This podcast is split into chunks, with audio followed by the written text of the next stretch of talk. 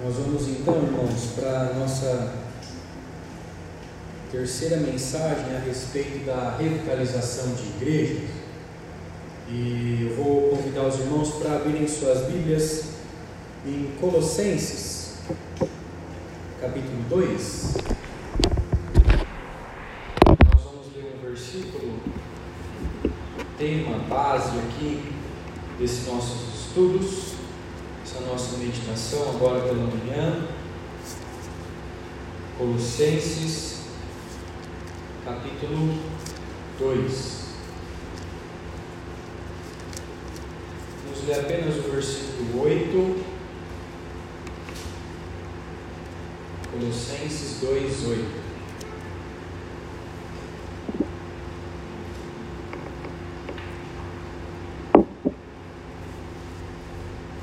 Diz o seguinte: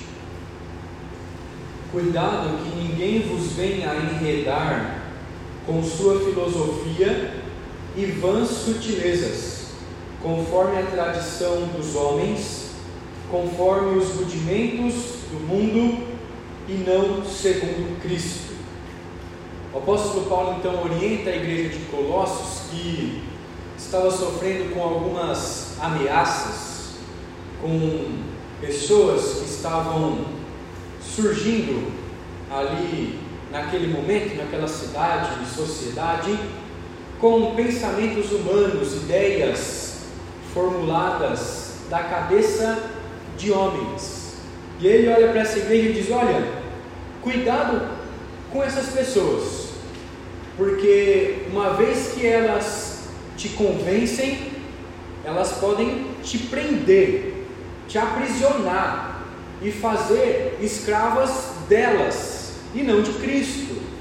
E aí ele fala: olha, cuidado, porque eles podem vir e enredar, e essa ideia de enredar é isso, de aprisionar, de escravizar, com a filosofia, com a sabedoria humana, com conhecimentos adquiridos aqui nessa terra.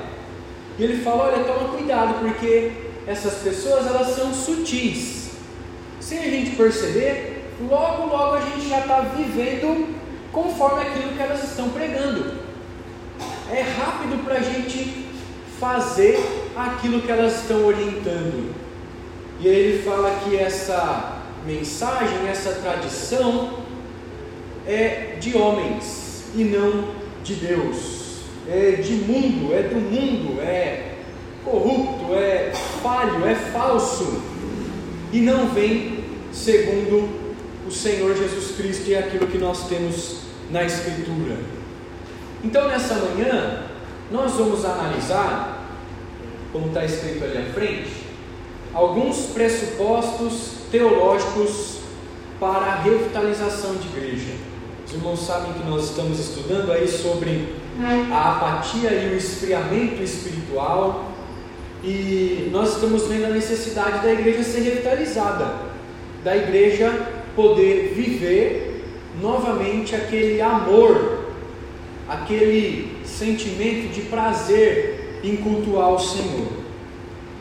E o apóstolo Paulo orienta a igreja: olha, toma cuidado, porque podem aparecer alguns falsos mestres, e a gente acabou de ler ali na nossa liturgia, que podem tirar a igreja do foco da palavra. E existem alguns líderes que até podem ser bem intencionados, só que eles são mal orientados, não estudaram tanto, não passaram pelo seminário, não têm tanta devoção ao Senhor, e por isso eles acabam negociando alguns princípios da fé verdadeira em Cristo. Acabam deixando de lado a palavra para entreter o povo. Como prova disso, existem algumas dessas atitudes ali dentro da igreja. Balada gospel, né? boate e bar dentro da igreja, festas em nome de Jesus, mas que nós sabemos que são festas mundanas, carnais, para atrair o mundo para dentro da igreja, e nesses momentos a palavra de Deus nem é citada, oração não existe, né? Louvor a Deus não existe, só são músicas que estimulam a dança e a festa e a perdição. Existem pessoas que chegam até o extremo. Essa imagem do meio ali tem um homem né, engravatado ali, um ministro, né, um obreiro, e está escrito o seguinte: Irmão, o Senhor me revelou que esse seu dente de ouro deve ser ofertado para a nossa igreja. Existem pessoas que caem nesse extremo né, de querer enredar, aprisionar os membros da igreja, escravizar aquilo que ele diz e aquilo que ele diz é lei. Então faça isso e aí você vai garantir a salvação e garantir a vida eterna. E em terceiro lugar também existe aquelas pessoas que gostam de andar na corda bamba. Tem um, um rapaz ali, né? E tem outros ali na montanha, na beira do precipício, que estão dizendo: olha, esse pessoal insiste nessas aventuras. E esse pessoal que ele está formando é aquela a linha dentro da igreja evangélica da teologia liberal, que não crê na Escritura como inspirada por Deus, não crê nos milagres, eles abrem mão de princípios fundamentais da fé evangélica e vivem aí numa corda bamba segundo as filosofias mundanas e humanas. E aí existem alguns crentes ali, conservadores bíblicos, que estão dizendo: Poxa, esse pessoal gosta de sofrer, né? gosta de se arriscar. Então, tem muitos obreiros, ministros, pastores que saem aí afora em busca de novas técnicas de atração, para que a igreja se torne atraente. E eles fazem de tudo para que a igreja esteja cheia. Eles fazem de tudo para agradar as pessoas que estão ali dentro. E eles buscam formas de entretenimento para que as pessoas se alegrem, se agitem e fiquem ali entretidas dentro da igreja. E aí, quando acaba o entretenimento, todo mundo vai embora. E nós devemos fugir disso. Isso não é um meio saudável para que a igreja seja revitalizada. Isso se chama pragmatismo. É usar meios e fórmulas para atrair o homem, para que eles fiquem ali ah, escravizados dos métodos, das programações e não voltados à adoração verdadeira ao Senhor. Então a gente não pode inventar aquilo que a gente quiser dentro da igreja, não pode fazer aquilo que a gente bem entende. E como é então que a gente deve agir dentro da igreja? O que é que a gente deve fazer? Quais são os pressupostos para a revitalização da igreja? É isso que a gente vai ver esta manhã. E hoje em dia, infelizmente, o culto ele tem sido sinônimo de entretenimento. As pessoas vão para a igreja para assistir coisas que atraiam a sua atenção, para assistir coisas legais para elas poder conversar durante a semana. Os líderes hoje em dia eles estão se especializando em como mexer com o emocional das pessoas, em como fazer com que as pessoas chorem, em como fazer com que as pessoas tenham certas atitudes para que as pessoas possam ficar presas àquela denominação. E, e eles acabam com isso criando uma espiritualidade falsa. A pessoa fala que vai para a igreja para adorar a Deus, mas não existe adoração naquele lugar. Não existe estudo da palavra do Senhor. Ela é deixada de lado e não é lida, não é explicada. E o apóstolo Paulo fala ali em Colossenses 2,8, como a gente acabou de ler, olha, toma cuidado com esse tipo de gente. Eles são perigosos. São pessoas que a gente não deve ouvir muito. E aí eles têm alguns princípios do que deve fazer para crescer. Eles colocam inúmeras programações que atraem visitas. Eles só querem fazer programações especiais, trazer ah, bandas, trazer shows, trazer momentos ali para o pessoal se alegrar e festejar. Eles querem mexer com o sobrenatural, com aquilo que é oculto, com pragmatismo, misturar várias religiões juntas. E é interessante que a gente vê que eles têm até data e hora marcada para acontecer, por exemplo, a, a expulsão demoníaca, né? E eles têm data e hora marcada para acontecer algumas coisas que é só o Espírito que faz, que age em meio à pregação da palavra. E também eles têm uma forma de crescer que é a seguinte: arrecadar o máximo possível de dinheiro, o máximo que puder. Eles estão querendo dos crentes, né? Olha, dê para o Senhor e você vai receber essa mesma quantidade.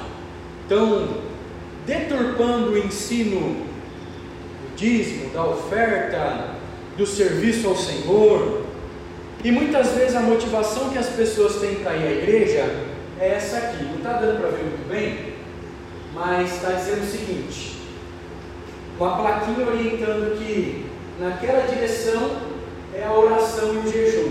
E o rapaz está indo para lá bem desanimado, bem cabisbaixo. Aí está lá outro lugar dizendo escola dominical. Ele está fugindo da escola dominical. Ele não está querendo ir para a escola dominical. Aí tem outra plaquinha dizendo adoração e comunhão. Aí ele fala, ah, que saco, está resmungando ali, né?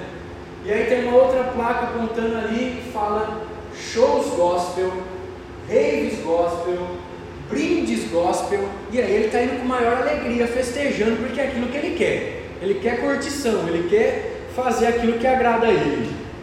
E aí a gente vê nas igrejas hoje é, balada gospel gay dentro da igreja. A gente vê o povo comemorando festa junina, o arraiá gospel. Enquanto era para os líderes, a igreja estar tá lutando para que o mundanismo não entrasse, as heresias não entrassem na igreja, parece que as igrejas estão de portas abertas para tudo aquilo que o mundo se agrada e não para o que Deus se agrada. Então a gente vai ver alguns pressupostos bíblicos para revitalização, teológicos. E um teólogo aí brasileiro da nossa época, ele diz o seguinte: o falso profeta tem como modelo Arão. Ele dá ao povo o que o povo quer. O verdadeiro profeta tem como modelo Moisés. Ele dá ao povo o que Deus quer que seja dado. Então veja que interessante, né? Lá no deserto, na peregrinação, o povo ficou pegando tanto no pé de Arão quando Moisés estava no monte, e Arão foi lá e deu para eles o que eles queriam. Construiu um bezerro de ouro e causou a idolatria no meio do povo. E os falsos mestres fazem isso. Eles dão ao povo o que o povo quer.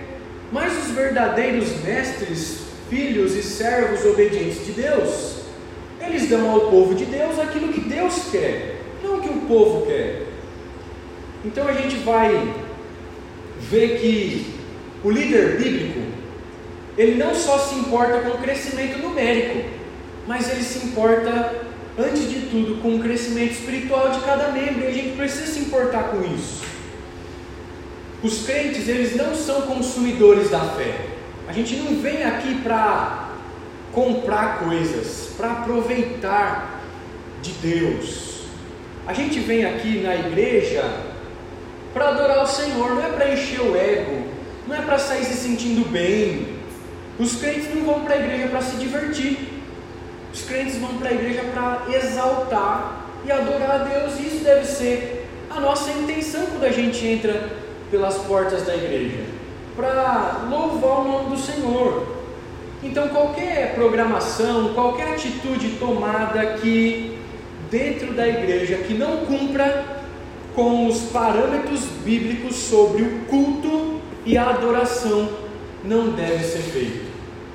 E a igreja, ela é orientada pela palavra. O culto a Deus é orientado pela Escritura.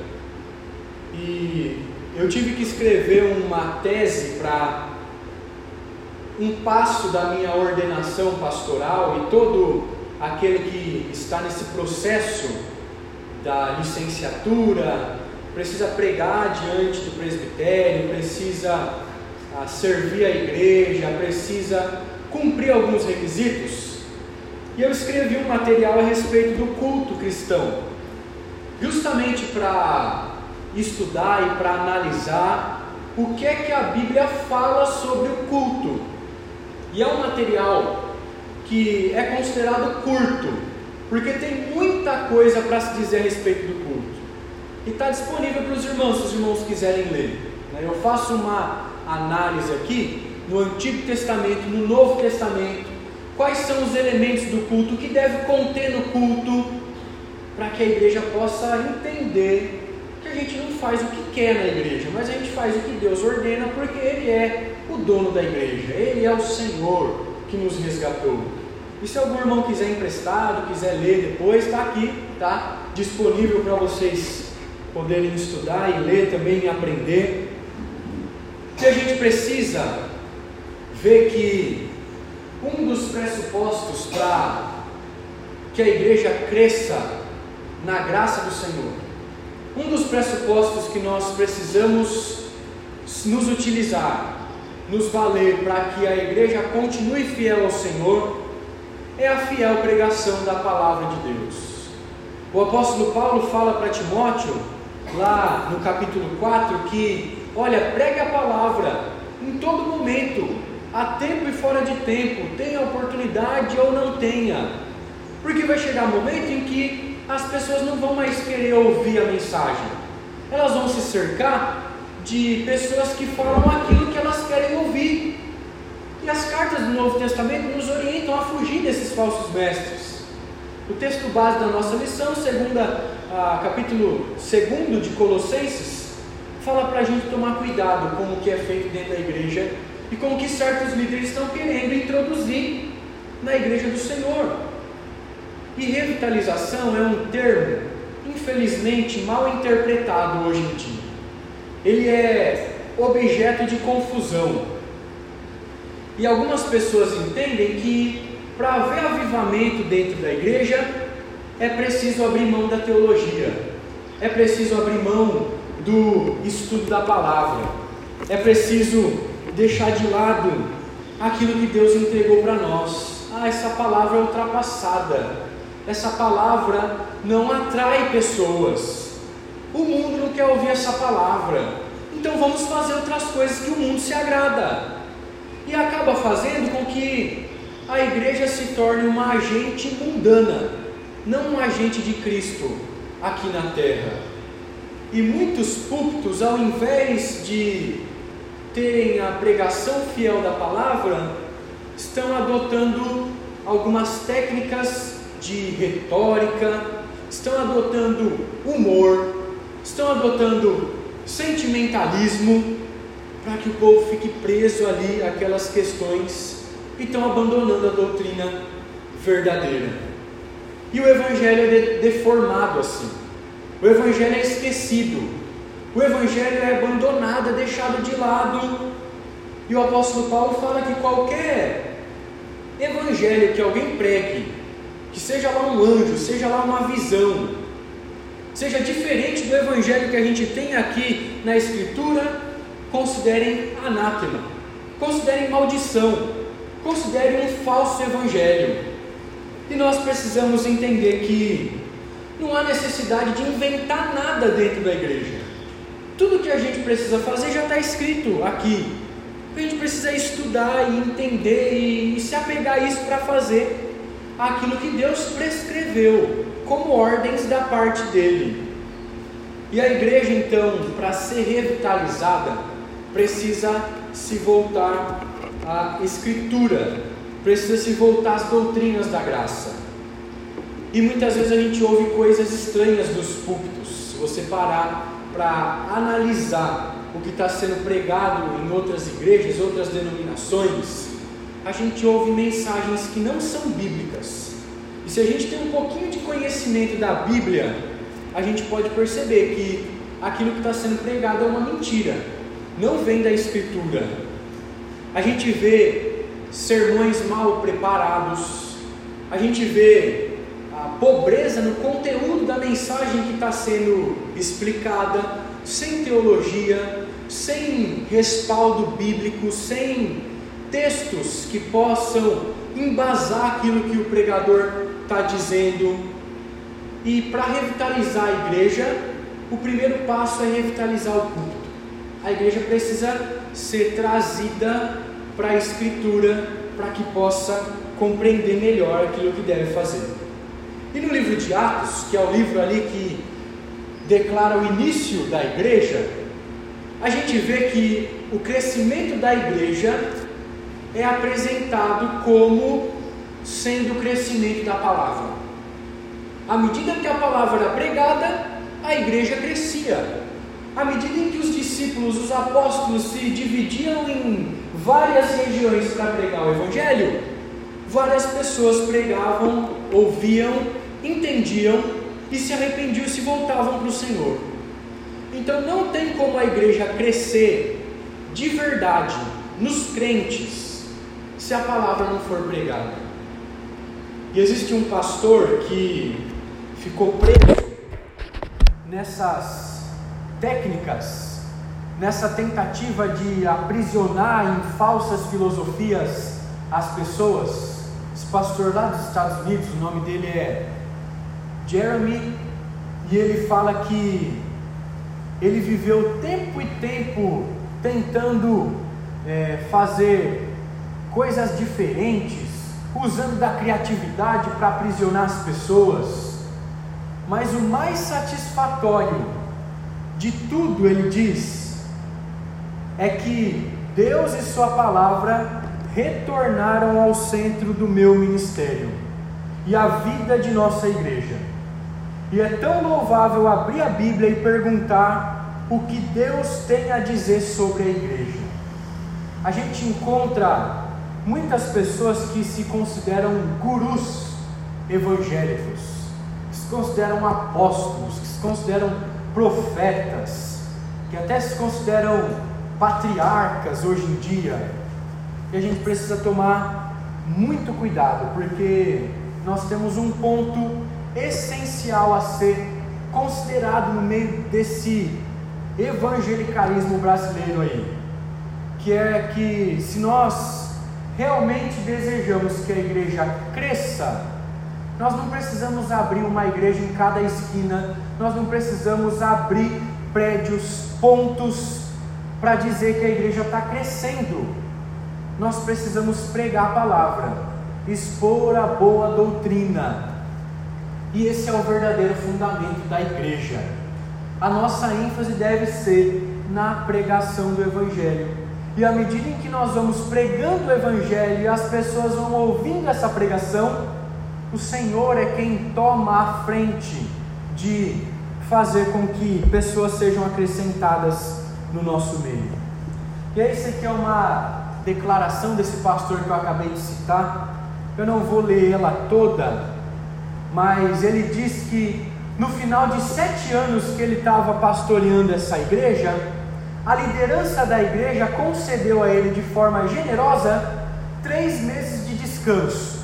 Ele poderia ficar três meses descansando do ministério que eles iam tomar conta, e aí ele se comprometeu para a igreja: ó, nesses três meses eu vou ficar procurando um modelo correto para nossa igreja crescer. Eu vou tentar de todas as formas achar um modelo certo, uma tentativa de encontrar um modelo criativo para que a hora que eu voltar, a nossa igreja tá, esteja bombando, muita gente esteja dentro da nossa igreja. E aí ele foi para esses três meses de descanso, refletir, parar e estudar. E é interessante que ele fala que ele não esperava, mas encontrou algo que causou surpresa na vida dele. E sabe o que ele encontrou? a Bíblia Sagrada. Nesses três meses que ele parou e estava em casa com a sua família, ele resolveu ler a Bíblia, estudar a Bíblia com a família. E ele encontrou dentro da Bíblia orientações perfeitas para o crescimento da igreja. E ele relata que a Bíblia declara para nós algumas doutrinas essenciais, alguns princípios que o pastor, a igreja precisa cumprir para que a igreja cresça.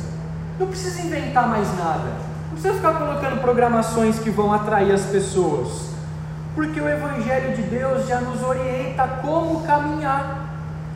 E aí, antes, quando ele estava aí na tentativa de atrair pessoas, ele ficava se perguntando: ai, será que isso vai funcionar? Será que as pessoas vão sentir a alegria estar na nossa igreja por causa das festas, das músicas, daquilo que a gente faz? E aí, agora, nas férias, quando ele leu a Bíblia, ao invés de ele perguntar se isso vai funcionar, ele fazia outra pergunta: a Escritura permite isso? A Escritura orienta a fazer isso? A Escritura fala disso? E aí, toda vez que ele ia se propor a fazer alguma coisa, ele corria para a Bíblia, pesquisava: será que isso é correto aos olhos do Senhor? Será que isso agrada a Deus? Meus irmãos, não tenham dúvida de que existe centenas, dezenas e milhares de pastores ao nosso redor, no Brasil, que nem leem a Bíblia, que nem se voltam a ela para conduzir a igreja, que fazem de tudo menos preparar uma mensagem para expor nas reuniões da igreja. São pessoas que tomam a frente, muitos falam, muitos leem um trecho e não é explicado, mas é necessário que, para a igreja crescer, a palavra seja pregada e existe testemunho vivo de que isso acontece. Esse pastor, Jeremy, é um testemunho a respeito disso. Então, em primeiro lugar, para a igreja ser revitalizada, é necessário da fiel exposição da palavra. Em segundo lugar, a gente precisa se voltar para o crescimento total da igreja. E o apóstolo Paulo, lá em Efésios 4, que está escrito aqui, só que não está dando para ver direito, ele fala que ah, nós devemos crescer em tudo naquele que é o cabeça, Cristo, de quem todo o corpo, bem ajustado e consolidado, pelo auxílio de toda a junta, segundo a justa cooperação de cada parte, efetua o seu próprio aumento. Então ele declara aqui que existe uma interdependência entre os membros. Não é só um que precisa crescer. Não é só o pastor que precisa conhecer da Bíblia. Isso acontecia antes da reforma protestante. Era só o padre que lia a Bíblia. Era só o padre que tinha autoridade de estudar. Era só o padre que tinha autoridade de dizer as regras. Não era a Bíblia. Hoje não. Todo crente tem a Bíblia na sua casa. Todo crente pode ler a Bíblia, todo crente precisa crescer, se unir. E aí ele fala, segundo o auxílio de toda a junta. A gente sabe que quando as nossas juntas do nosso corpo, né, o joelho, quadril, cotovelo, pescoço, não está funcionando muito bem, o nosso corpo fica meio dolorido, né? E a gente não tem muito ânimo de fazer as coisas. E é igual na igreja, o corpo precisa depender um dos outros. Todo mundo precisa estar bem, crescendo, se voltando ao Senhor. E o apóstolo Paulo fala para a gente em Colossenses também, depois daquilo que a gente leu ali no início, no versículo 18 até o 23, que nós não podemos aceitar a condenação daqueles que insistem numa humildade fingida e na adoração de anjos e que alegam ter visões a respeito dessas coisas.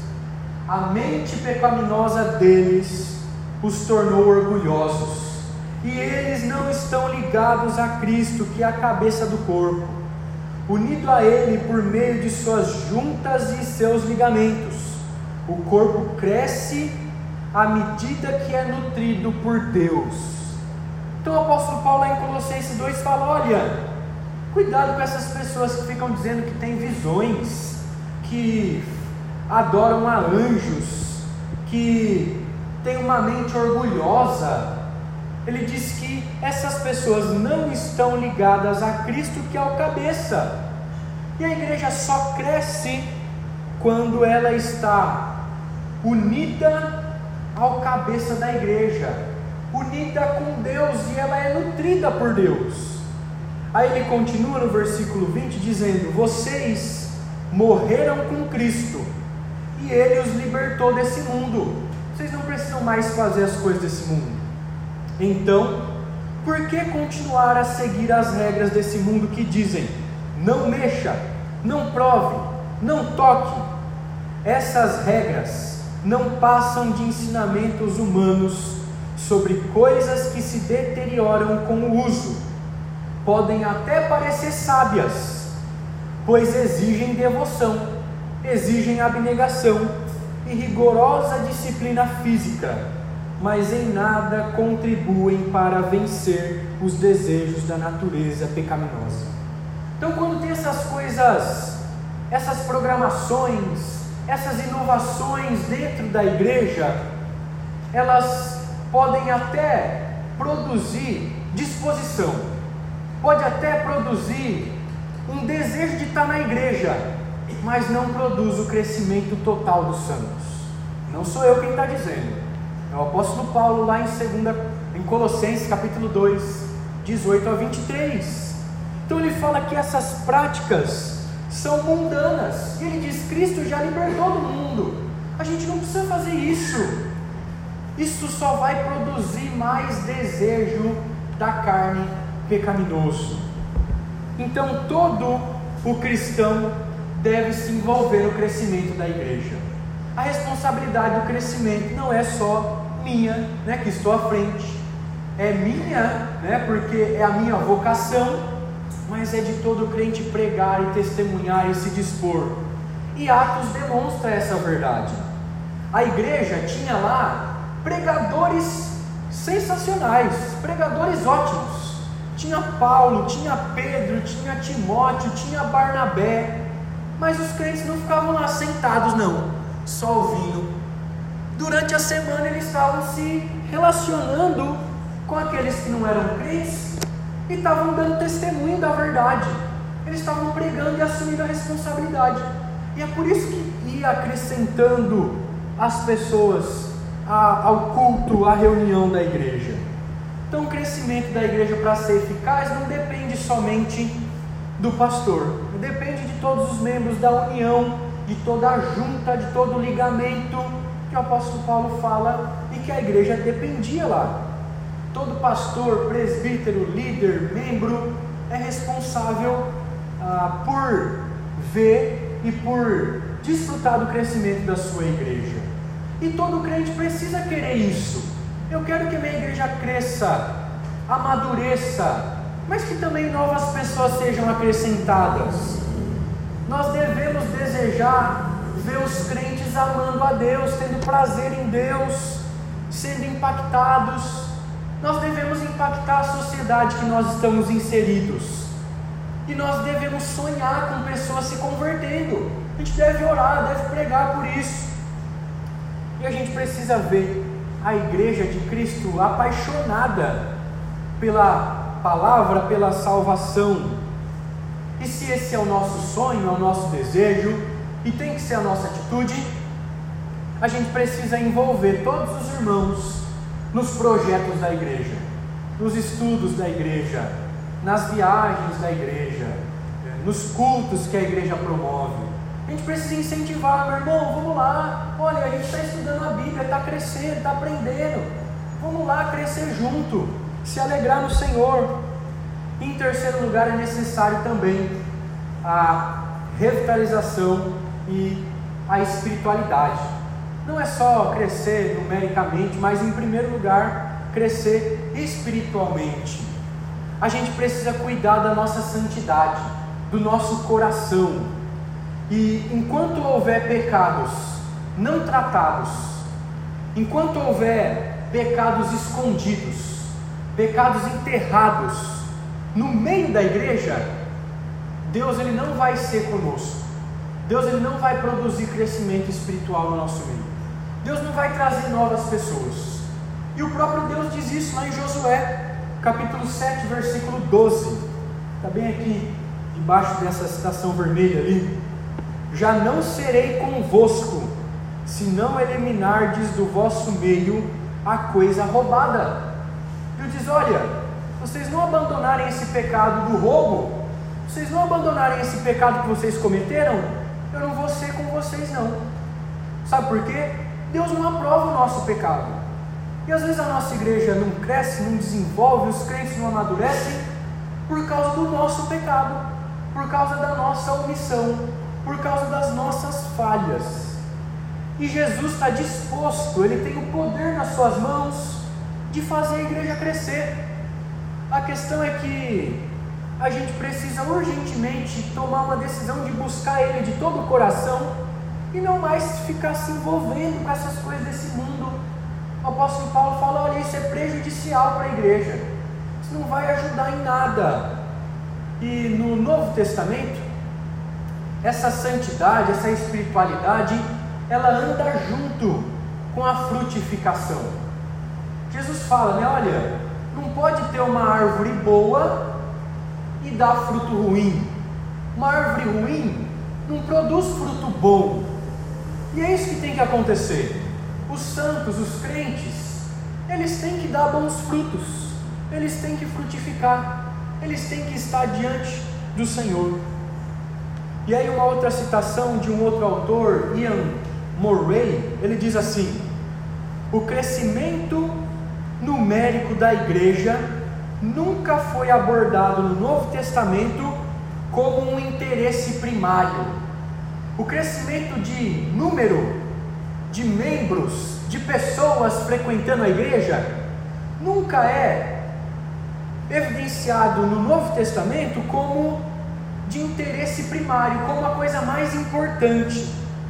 A vida espiritual da igreja tem a prioridade. Tanto que quando a gente vai ver lá em Atos, a igreja se voltava para orar, a igreja se voltava para estudar, a igreja se voltava para a comunhão dos santos. E o mais poderoso testemunho da igreja ao mundo é o resultado da vida que ela desfruta. O testemunho mais poderoso que a gente tem é a nossa vida transformada. As pessoas vão olhar para nós e dizer: Poxa, aquela pessoa vivia assim no passado, mas ela não faz mais isso. Esse é o maior testemunho que a gente pode dar para o mundo. As pessoas olhando aquilo que a gente praticava e agora a gente não pratica mais. E a gente pode olhar e dizer: sabe por que eu não pratico? Não é por mim, não. Não é porque eu sou bom. Não é porque eu consigo abandonar a bebida. Não é porque eu consigo abandonar as festas, o cigarro, os vícios, o mundo. Eu não consigo, não. Eu tentei o tempo todo, mas não consegui. Sabe por que eu mudei? Porque Jesus me transformou. Porque Jesus me deu forças. E a gente precisa entender isso. É Jesus quem faz, é Jesus quem está preparado para o crescimento espiritual da igreja. E quanto mais profundamente a gente buscar esse Senhor, esse Jesus e desfrutar da presença dele, mais nós vamos impactar o mundo. O livro de Atos que a gente leu no início fala: olha, esses que estão atormentando o mundo afora estão aqui agora. Gente leu lá em Atos 17, 6. E eles reconheciam a igreja como essas pessoas que estão impressionando o mundo, que estão causando diferença no mundo. E a gente precisa ser essa diferença. Em quarto lugar também, é necessário a revitalização do líder, do pastor, do conselho a igreja ela será santa se a liderança for santa. E isso é responsabilidade minha, né? Dos presbíteros, da liderança da igreja, qualquer líder que for. A igreja cresce por meio da piedade do pastor, ela é revitalizada por meio da seriedade que a liderança olha para o reino de Deus.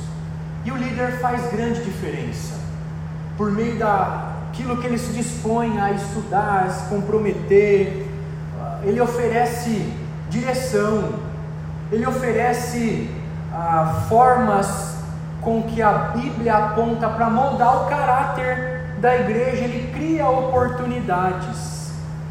E a revitalização da igreja começa com a revitalização do líder. O líder que estuda, o líder que se volta ao Senhor. E o apóstolo Paulo fala isso lá em 1 Timóteo 4,16. Ele diz o seguinte: Tem cuidado de ti mesmo e da doutrina, continua nesses deveres porque fazendo assim salvarás tanto a ti mesmo como aos teus ouvintes. A prioridade de Paulo lá para Timóteo, nesse versículo 16, é: Timóteo, toma cuidado de si mesmo, olha para a sua vida. O próprio Paulo fala: Olha, eu prego a palavra, mas eu esmurro o meu próprio corpo para eu não ser desqualificado. E todo pastor, todo líder, verdadeiro, fiel, vocacionado pelo Senhor, ele tem que tomar cuidado com aquilo que ele faz, com o seu procedimento. Isso é um grande desafio para mim, para os presbíteros, para os pastores, de viver em fidelidade ao Senhor o tempo todo. E nós somos pecadores também, somos fracos e falhos também. Mas se nós não dependermos da palavra o tempo todo, nós não iremos ter autoridade de ensinar a palavra, de conduzir a igreja para o crescimento e a revitalização. E aí um outro autor ele diz o seguinte, John Sitteman, ele fala assim: ninguém pode ensinar outra pessoa a como seguir o mestre se ele mesmo não estiver seguindo o mestre. Como é que a gente vai ensinar alguém a seguir o Senhor se a gente mesmo não segue o Senhor de verdade? Aí ele fala: ninguém pode fazer discípulos a não ser se ele próprio seja um discípulo. Como é que a gente vai discipular as pessoas se nós não somos discípulos? Nós precisamos ser crentes de verdade. Então o líder tem que ler a Bíblia. O líder ele tem que ter ah, estudos adicionais, ter uma biblioteca de livros para se aperfeiçoar. O líder tem que fazer seminário, estudar, né, uma faculdade teológica. Ele tem que fazer cursos, participar de conferências, para poder se animar e precisa conversar com outras pessoas para poder receber conselhos. E a igreja precisa valorizar e incentivar o seu pastor, o seu líder, o conselho a desfrutar dessas coisas, crescer no conhecimento bíblico. E os membros também precisam só ler a Bíblia, mas praticar a Bíblia, ler outros livros, ler autores, pastores, teólogos.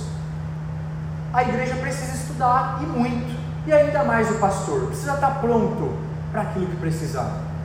E eu coloco à disposição dos irmãos também todos os livros que eu tenho aí em casa, né? Eu tenho uma bibliotecazinha aí é, se os irmãos quiserem estudar sobre algum assunto, crescer em algum ah, termo aí, em algum conceito da teologia, da doutrina, tenho vários livros aí, já tenho emprestado para vários dos irmãos, mas você pode ali em casa ver alguns livros né, e estudar e ler para o nosso crescimento, isso é importante para revitalização.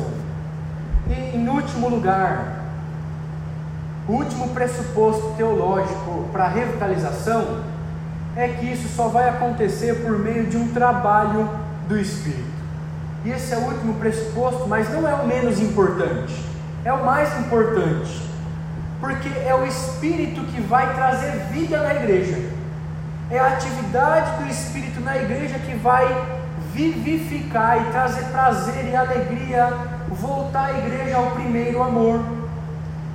Salmo 85, versículo 4 e 6, que está escrito ali em amarelo, fala: Restabelece-nos, ó Deus, da nossa salvação, e retira de nós a tua ira. Porventura não tornarás a vivificar-nos, para que em ti se regozije o teu povo? O salmista olha para Deus e fala: Restabelece-nos, ó Deus, vivifica-nos, ó Deus. Ele reconhece que o reavivamento vem da parte de Deus.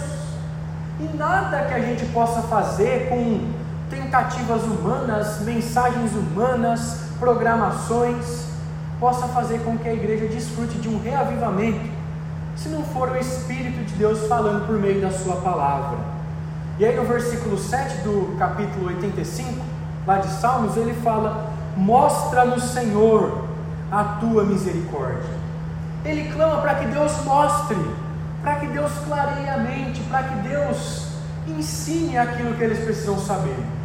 Então não é trabalho humano, é do Senhor, é do Espírito. Ele fala: Mostra. E essa deve ser a nossa oração. Senhor, nos mostra, ensina por meio da tua palavra mostre o que temos errado. E aí, quando a gente vai olhar lá para Ezequiel 37, que é um texto bem conhecido por nós, que é aquele vale de ossos secos que Ezequiel experimenta ali, a gente vê que o contexto é de desânimo, o contexto é de caveiras deixadas ao chão ali onde Ezequiel tem a oportunidade de ver, o contexto é de desolação, e, e essa visão é uma imagem de Israel naqueles dias, no exílio, já morta, sem vontade de buscar Deus. E aí Deus mostra para o profeta e ele diz: Olha, Ezequiel, como está o meu povo, como caveiras, como ossos, sem vida. E essas pessoas estavam secas, sem ânimo, vazias, desmotivadas. E é exatamente como acontece com muitos cristãos hoje. Talvez algum dos irmãos, algum de vocês possa estar aqui na igreja e não sinta tanta motivação de servir o Senhor, de adorar a Deus, de testemunhar da palavra. Você pode ser um desses ossos secos lá de Ezequiel 37. Pode viver uma vida sem graça, sem motivação, quase moribundo, né? quase todo morto, adormecendo espiritualmente. Talvez você precise ali ser revigorado e experimentar de um toque do Espírito. E a boa notícia para você, meu irmão, para nós, Igreja de Cristo, é que Deus pode mudar a sua situação. É que Deus pode mudar a situação da nossa igreja e nos dar mais ânimo por meio do seu Espírito Santo. E aí, lá 1 Coríntios 3, 6, o apóstolo Paulo fala que uns plantam, outros regam, mas é somente Deus que dá o crescimento. E a gente precisa se aproximar desse Deus para ter vida de novo, para ter ânimo de novo, para termos um motivo de vir à igreja, de viver, o fim principal do homem é se alegrar em Deus, é amar a Deus, é glorificar a Deus. E a gente precisa viver conforme essa boa palavra do Senhor. Então, quando a gente olha para as construções que são feitas de casas, de prédios, por mais simples que seja, a gente sabe que precisa de um alicerce para que ela possa aguentar.